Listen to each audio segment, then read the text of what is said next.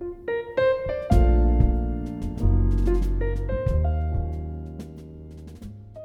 Всем привет! Вы слушаете подкаст первого профессионального джаз-клуба Екатеринбурга Everjazz.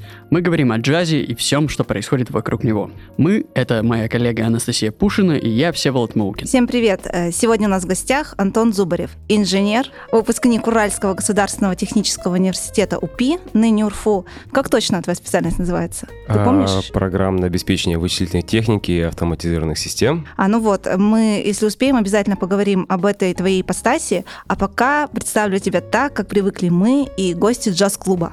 Антон Зубарев, джазовый пианист, чуткий аккомпаниатор, как написано в одном из пресс-релизов, не морща. Лучше скажи о том, почему ты чаще всего выступаешь в роли приглашенного артиста, нежели как э, бенд-лидер. Ну вот, первый вопрос и сразу неудобный.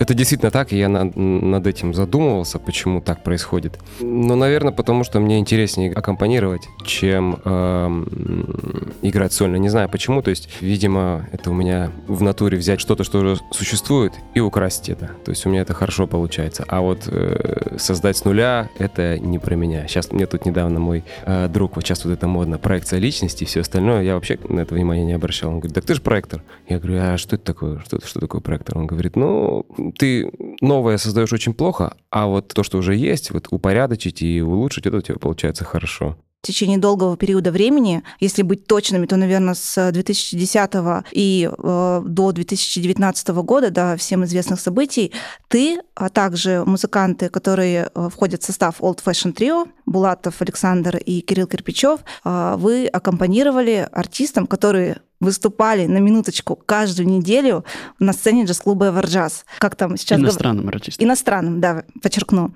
А, э, ушла эпоха, как говорят. Ты скучаешь по тем временам? Недавно наткнулся на пост э, ВКонтакте пермского продюсера Максима Кодолова, передаю ему привет, который, в общем-то, стоял у истоков э, всего этого дела в Перми. Вот, и он как раз писал, что да, проект был 10 лет и выражал благодарность. И я вспоминаю это время очень с теплом ты, э, ну, точнее, вы, ребята, помимо концерта в Екатеринбурге э, с приезжим зарубежным артистом, далее ехали в Пермь, и там тем же составом играли в клубе пермском. Да, сначала в Перми, потом в Екатеринбург, и вот э, таким образом мы вот маленький кусочек наш, такого этого большого шелкового пути, по которому путешествовали наши артисты, обслуживали. Дальше там ехали в Уфу ребята и так далее. И сразу надо сказать, что это было не просто ночные переезды, потом тебе нужно играть, и э, с этим связана куча историй, потому что, ну, ну, каждые две недели ты ездишь и стараешься э, свести всю рутину до минимума.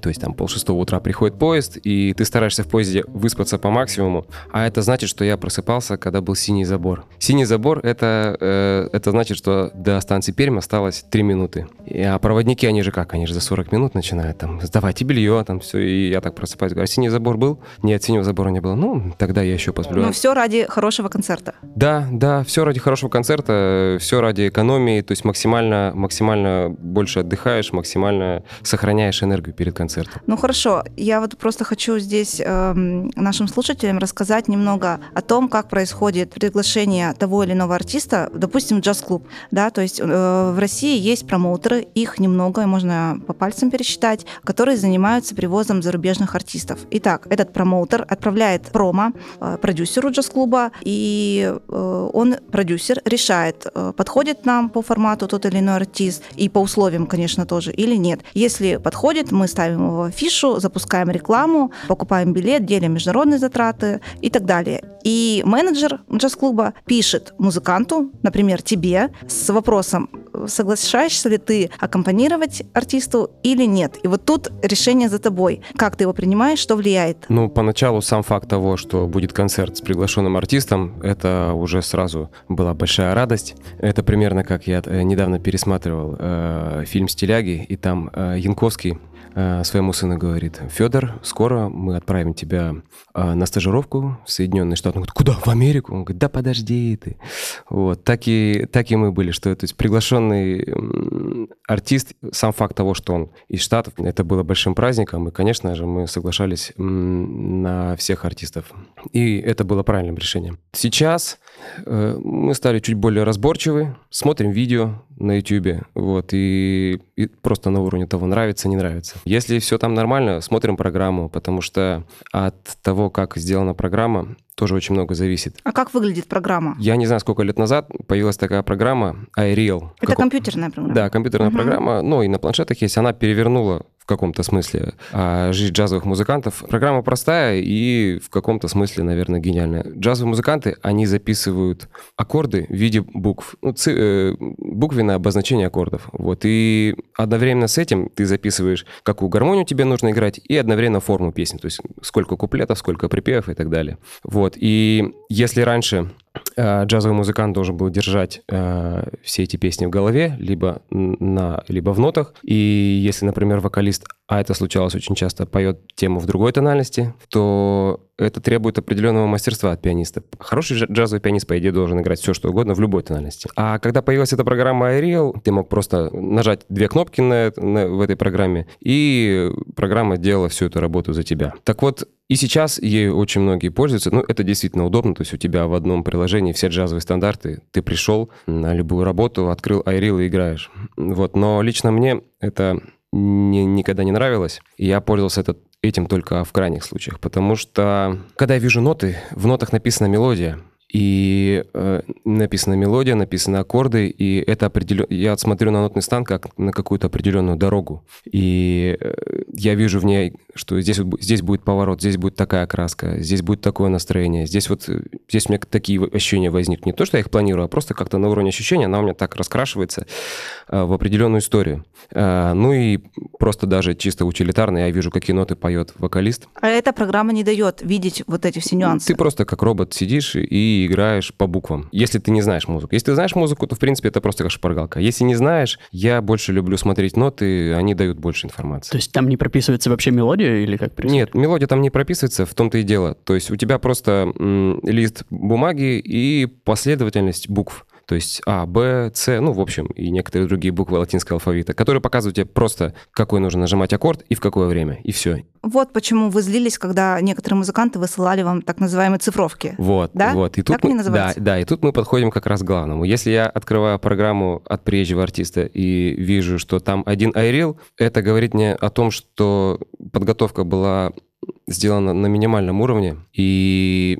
вероятно от, от артиста ждать чего-то экстраординарного, тем более если еще темы все довольно уже часто исполнявшиеся, не стоит. Вот. И наоборот, то есть бывали такие артисты, то есть вроде как бы ничего мы от них не ожидали, открываем программу и видим там замечательные аранжировки, вот, э, иногда не очень сложные, но настолько выверенные, что ты играешь, и такое ощущение, что вы в трио превращаетесь в какой-то небольшой биг-бенд. Приезжала такая певица Ди Дэниелс несколько раз, и вот первый раз, когда она приезжала, это было для меня очень удивительным опытом, потому что мы играем эти аранжировки, их несложно читать, они несложные, но музыка прекрасная, и все это обретает интересную форму. То есть это не то, что вы подходите концу песни, и у всех испуганные глаза. Какая будет кода? А что мы с утра... Подожди, кода — это окончание? Кода, кода — это окончание, да. На и, Да, да. Если, да, если ты запустил композицию, и она играет, угу. то надо же как-то ее заканчивать.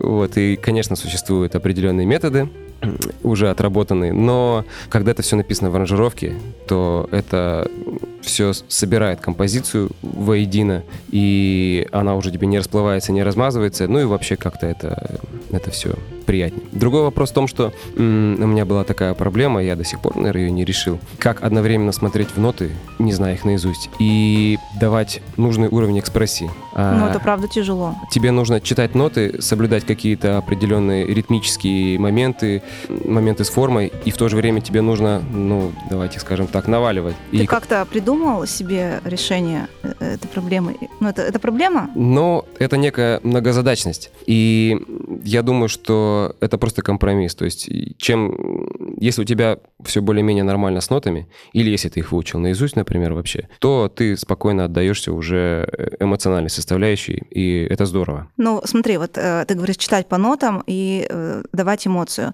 Э, ну, допустим, если одновременно делать это как-то сложно, невозможно, есть же соло, где ты можешь э, оторваться и в той же композиции себя так скажем, распустить в хорошем смысле этого слова. А, да, но я боюсь, что как раз я сейчас про соло-то и говорил. В некоторых э, композициях аранжировка задумана так, что ты играешь соло на твой бег с теми же самыми препятствиями, что и был, э, когда вы играли тему.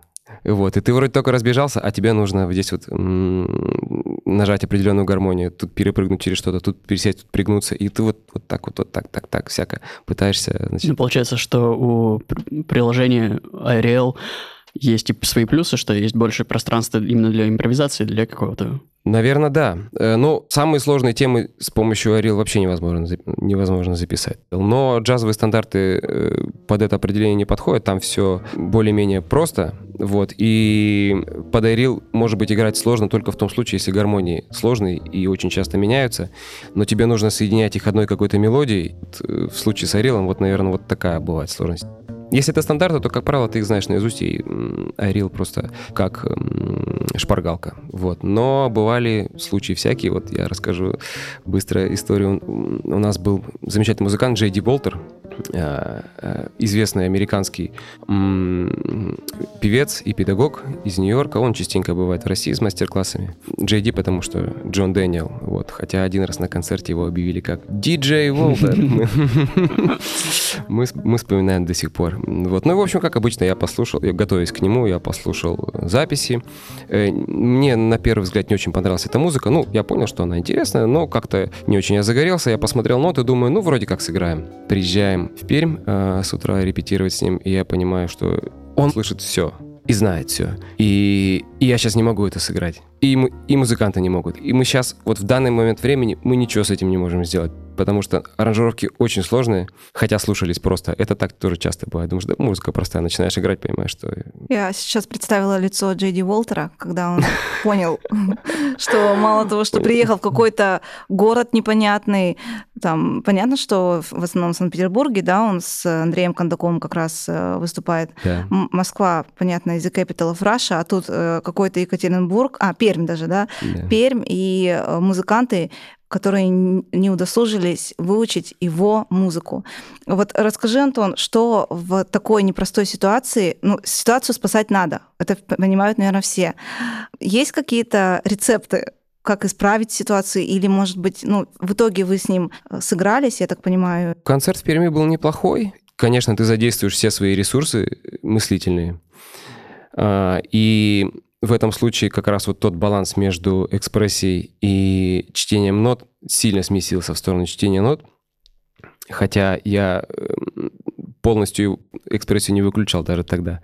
Потому что, ну, какой смысл бездушно просто играть ноты? Ты просто задействуешь все ресурсы, это стресс, и э, все, все то, что ты до этого умел, все твои способности, они вот в данный момент реализуются на репетиции. А потом еще самое сложное, ты на репетиции это сыграл с первого раза, может быть, со второго, там где-то остановились, все, а потом ты выходишь на концерт, и тебе нельзя останавливаться, и тебе нужно сыграть песню одну за другой. И это еще одна надстройка на, э, на и так сложную задачу. Поэтому, конечно, э, мы в Екатеринбурге перед, перед вторым концертом мы готовились и играли вообще как, как говорится, как последний раз. Потому что, э, ну, это был очень профессиональный музыкант и певец, то есть один из, наверное, самых э, профессиональных, с которыми мне когда-либо доводилось работать. А вообще, то есть э, поначалу вы были заряжены идеей вообще играть с иностранцами, и вы как-то пытались у них чему-то научиться, потому что даже если вспомнить недавний наш разговор с Сергеем Чашкиным, который мы записывали э, на этой студии, по поводу джемов. Он говорил, что когда ты приходишь в нью-йоркский джаз-клуб, и там играют на джеме абсолютно рядовые музыканты, они все на голову выше наших российских. То есть Насколько сохраняется до сих пор у тебя интерес, когда приезжает иностранный гость, именно чтобы чему-то научиться? Вот мои родители частенько говорят такую фразу. Он говорит, Антош, везде люди. Вот действительно везде люди. И они не с другой планеты, они такие же, как мы, э, э, со своими достоинствами и недостатками. Кто-то лучше, кто-то хуже.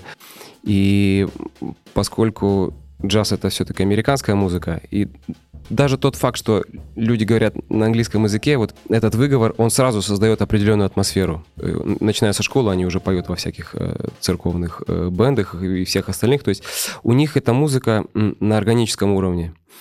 А, и даже когда они начинают хлопать вот на вторую, четвертую, приезжала замечательная певица Дебора Дэвис. Она просто, мы ехали в машине, я поставил какую-то запись, и она начала просто хлопать на вторую, четвертую доли.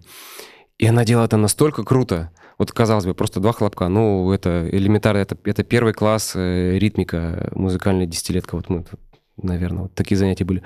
Но я не могу так хлопнуть. Вот прям вот не раньше, не позже, а вот прямо куда надо. То есть, видимо, какие-то ритмические э, э, сильные стороны у них тоже есть.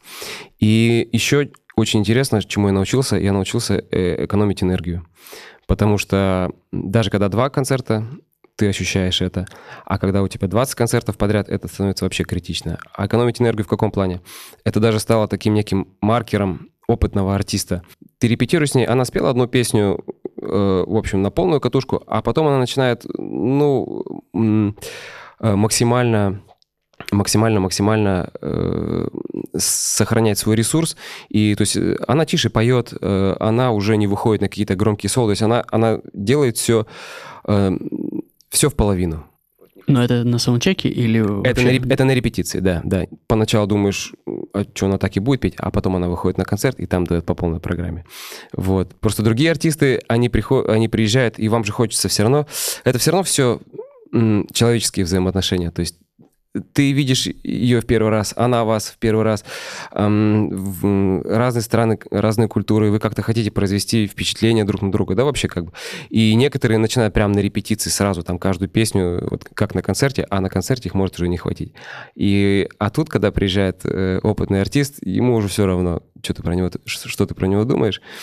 Эм, он думает о концерте, и ему важно пройти какие-то технические моменты, э, что здесь мы играем столько тактов, столько, столько здесь, и потратить это как можно меньше энергии. Ну вот, и вот это, конечно, я у них тоже научился. Еще очень важно — это экономить время. Максимально быстро проходит репетиция. Э, вплоть до того, что если перед песней барабанщик дает 4 счета, это уже что-то долго. Надо бы два. Потому что э, песен много, и вот из этих... Это, ну, что такое 4 счета и 2 счета? Это, ну, это секунда, может быть. Но из этих секунд складывается, складывается время. И музыканты, не каждый музыкант подходит для этой работы. Есть музыканты, которые, у которых замечательный звук и замечательные идеи, но когда бросаешь их вот в эту прорубь с, с иностранным артистом, нужно... Э, они не успевают... Э, нужно, чтобы человек очень быстро Э, очень быстро мыслил, очень быстро соображал, ловил на лету, и чем быстрее он это делает, тем меньше сил вы потратите на репетицию, тем больше настроения останется на концерт и так далее.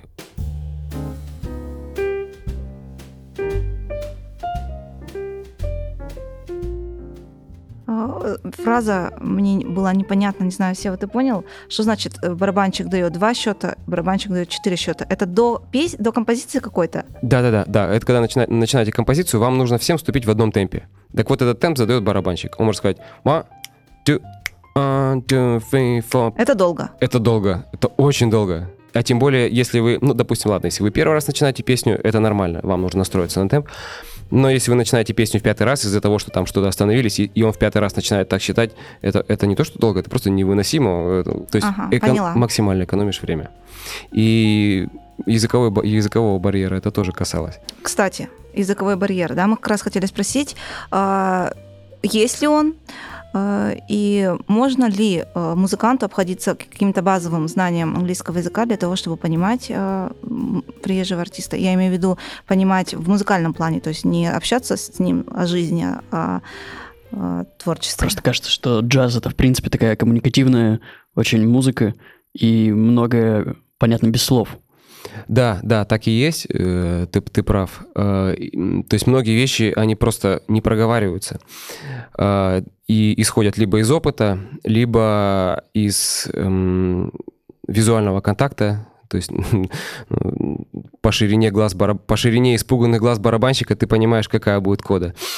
Вот. И так далее. Да, конечно. Но все равно общаться приходится, и музыкант приезжает и рассказывает тебе какие-то, какую-то свою концепцию, либо просто объясняет тебе форму. И э, поначалу мне очень интересно было э, пытаться копировать э, американский акцент, э, вот, э, ну, бессмысленное занятие, к сожалению. А потом я услышал э, э, выступление а, ну, например, нашего министра Сергея Лаврова, и я услышал, как... Или разгов... Алекса Сипягина. Или Алекса Сипягина, и... То есть они говорят так же, как мы с вами говорим по-русски. Но... Мне это всегда так режет ухо, я вообще не могу. Вообще. А... Они строят свои фразы таким образом, что они выражают свою мысль за минимальное количество слов. То, что я буду подбирать две минуты, он скажет за три слова. И это, и это будут простые слова. И ты слышишь, думаешь, так это же так просто. Ну, почему я так не сказал и вообще что такого? А попробуй так. То есть э, максимально лаконично, максимально быстро выражать свою мысль. И вот возвращаясь к работе с музыкантами, э, когда тебя поджимает время, а это практически всегда так, нужно быстрее, быстрее, быстрее, потому что музыкант приехал, устал, устал с дороги, и а музыканты, которые ты пригласил, ты пригласил, у них тоже там какие-то свои дела. То есть, в общем, э, на, на коммуникацию нужно потратить как можно меньше времени.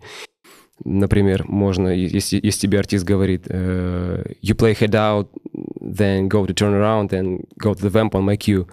Uh, если переводить это дословно, uh, то переводчик это мог бы перевести как «ты часто играешь выезд, потом едешь на разворот, потом идешь на разворот, а потом по моей команде у нас тут будет вампир. Вот, ну, вот, а на самом деле... Как интересно у вас там все происходит. Ну да, если переводить на русский, я, я, бы, я бы сказал музыкантам, сейчас мы играем последнюю тему, потом вертушку, потом на вэмп по его знаку. Все.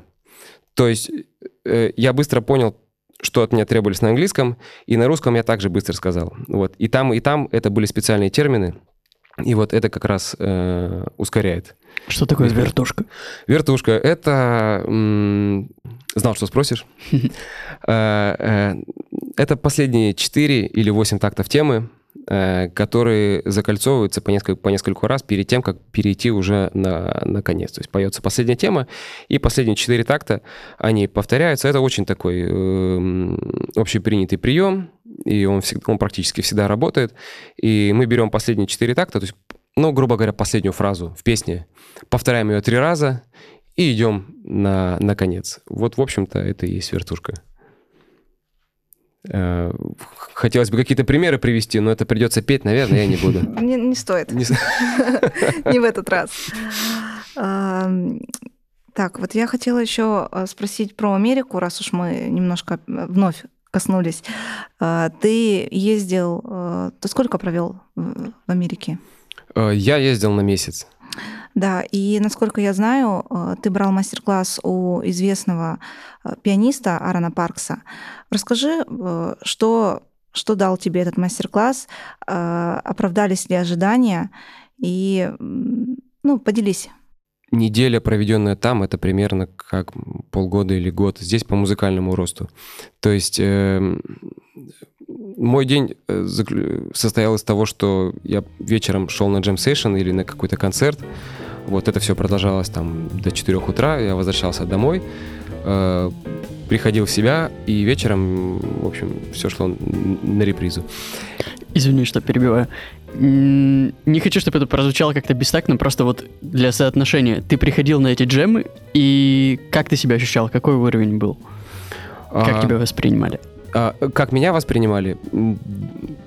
Да нормально. Были, были моменты, когда люди поддерживали, говорили, да, да, это круто, круто. И один из них даже меня м, пригласил поджемить уже э, в его доме. Он говорит, мы тут недавно сняли дом, и там есть рояль. Слушай, приходи э, завтра поджемим. Я говорю, у меня завтра самолет. Вот. А сейчас этот, этот чувак играет, э, в общем, с лучшими музыкантами Нью-Йорка. Я всегда так смотрю. Вот. Но э, Чашкин меня успокоил. Сказал, что да, это всегда так случается. Самые, самые моменты, они всегда, они всегда перед отъездом. Вот. И да, э, это, этот басист... Успокоил? Скажи честно. Ну, не очень-то. Вот. Ну, в общем, я как-то немного сейчас спокойнее на этот вопрос смотрю. Вот. А басист, кстати, был Алекс Клафи, замечательный контрабасист. А возвращаясь по... к джему. Да, возвращаясь к джему. Там даже было такое, э, что там рядом было два, э, два клуба. Ну, они сейчас есть, слава богу. Это Smalls и рядом с ним Fat Cat. Э, Мезеру тогда еще не было. Это два небольших джазовых клуба, вот, в которые преимущественно мы ходили. И каждый день в Смолсе и Фаткете были джемы. После 12, по-моему, начинались. И очень часто бывало так, что ты играешь в Смолсе и понимаешь, что пришло очень много не очень приятного народа, которые так себе играют, или от них, или у них вайп не очень такой приятный. И ты спешишь Fat Cat, потому что, возможно, там поймать еще классное настроение, потому что они скоро тоже все туда перейдут отсюда. Вот. Э, и так бывало. Ну а вообще в целом, где-то я так даже почитал, что раз в три дня случались, э, как сейчас это модно у геймеров говорить, хайлайты, в общем, э, события, которые из ряда вон, которые выходили из ряда вон. Вот, в общем, запоминающие события, после которых ты шел настолько вдохновленный, то есть, или, либо ты кого-то увидел, то есть, ну, кого-то увидел, к этому уже привыкаешь, то есть ты этих чуваков видел на обложках дисках, а тут у них вот стоят там, там заказывают пиво там, и я не знаю, там, то есть обычные люди, вот, а если они еще выходят играть, э, и были всякие ситуации, как э, там был один такой замечательный музыкант, дай бог ему здоровья, Джонни О'Нил, он и сейчас есть. Он мог прийти даже посреди концерта. Вот представляете, идет концерт в Смолсе. Ну, надо понимать, что Джонни О'Нил, он э, легенда. Ну, в да. этом смысле, да. да. Пианист. Он мог прийти посреди концерта, и концерт останавливался. Вот неважно, ну, то есть неважно, какой концерт, Джонни пришел, все, то есть люди прекращали играть, он садился, играл одну тему, все ему хлопают и говорят, Джонни, как, как ты, как ты так играешь? Он говорит, ну я просто сыграл тему, которая, ну, в голове у меня вертелась, и все. И вот такие моменты, они, конечно, были супер вдохновляющие. И вот эта вот, вот эта вот история, которая происходит в двух метрах от тебя, да даже просто смотреть, как музыкант, э, которого ты слушал на альбомах, играет живьем, сколько энергии он в это вкладывает и как он это делает, ты очень много понимаешь о том, э, как надо играть и и так далее. Вот. А возвращаясь к уроку с Аароном Парксом, а, ну, это вообще был очень интересный опыт. Я когда брал у него номер телефона, он мне дал номер и ошибся в одной цифре. Не знаешь почему, вот, но я все-таки проявил, э, как говорится, сверхтекучесть. и как-то нашел его номер, все-таки ему позвонил, вот, как ты звонишь Аарону Парксу и пытаешься говорить по-английски. Вот это вообще тройная сложность. По-английски по телефону вообще это всегда сложнее, чем по-английски в жизни. А еще и Аарону Парксу. Он говорит, ну что ты пришел? Я говорю, ну вот я устал от того, что я повторяю одни и те же фразы. И... Но фразы не в разговоре, нет, нет, а, да, конечно, музыкальные Конечно, фразы. да, да. Хотя и в разговоре бывает. Это все одно и то же, если уж так-то разобраться. Да? Ну да. Что я повторяюсь, и, и ничего нового, я как-то хочу разнообразить, и он меня учил тому, и, ну если вкратце, он меня учил тому, как э, разрушить себя разрушить привычный э, ход мыслей, чтобы заставить мозг, потому что мозг очень такая хитрая штука, он э, расслабляется при любом удобном моменте. И чтобы заставить его работать, нужно создать, создать определенные условия. Вот. И он мне показывал определенные упражнения, которые были нацелены на то, чтобы э, чтобы твоя импровизация, ну вот я недавно смотрел интервью Саши, Саши Машина, он сказал, что любая импровизация — это набор заготовленных конструкций. Да, и, ты... и это меня очень, э, даже, мягко сказать, расстроило, Был да, потому что, да. а как же джаз, а импровизация, да. а вот свобода. Э. Да, но, конечно, надо признать, что основную часть времени, да, конечно, ты начинаешь играть какие-то фразы, которые ты уже играл. Вот. Но есть определенные механизмы и определенные упражнения, как ввести себя в такое состояние, э, чтобы музыка рождалась у тебя а, В моменте. Из головы, да. То есть это, это очень сильно связано с пением, и сам Аарон Паркс постоянно поет, и я просто смотрю его концерт и понимаю, что он мне говорил то, чем пользуется он сам, и это для меня очень ценно. А, и как, какой способ отключить? Ну, самый, самый простой, он сказал, играй себе аккомпанемент и пой. Привыкни к своему голосу, а потом начинай петь импровизацию, потому что когда ты поешь, ты не связан э, пальцами, не связан клавишами, и ты просто поешь мелодию, которая у тебя в голове. И вот это намного ближе к импровизации. Дело в том, что на каком-то этапе не голова начинает твоему движению. Да, не, не голова начинает управлять твоим вот этим физическим уровнем, твоими пальцами, а наоборот, пальцы начинают э, делать то, что им уже привычно. И в этот момент как раз ты можешь думать, а, а что я сегодня буду ну, вечером, вечером, да. Но если я так думаю на концерте, это, это катастрофа. Ну зачем играть, если ты думаешь, думаешь про ужин? А о чем э, думать надо лучше? Э, это какой-то, ну, вообще в идеале это, конечно, какой-то поток. Ты прямо чувствуешь, что у тебя где-то откуда-то там сверху, и вот как-то вот так вот оно вот идет. И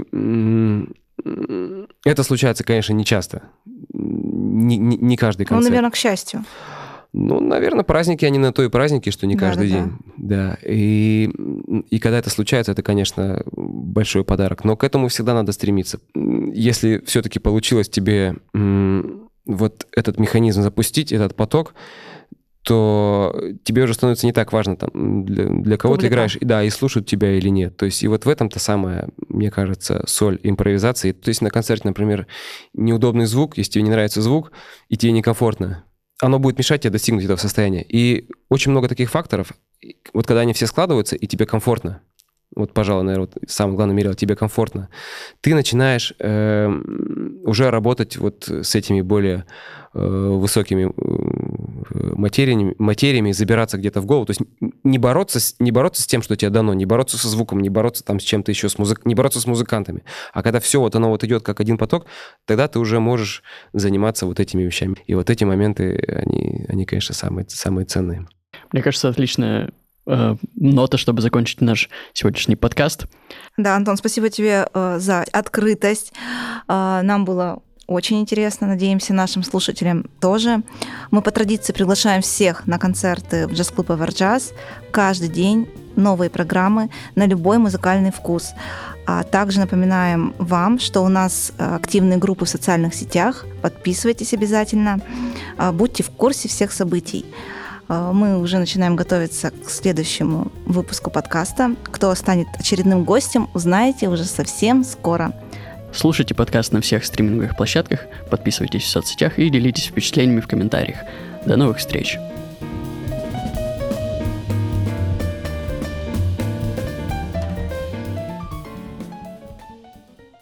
Подкаст записан при поддержке благотворительного фонда «Умная среда»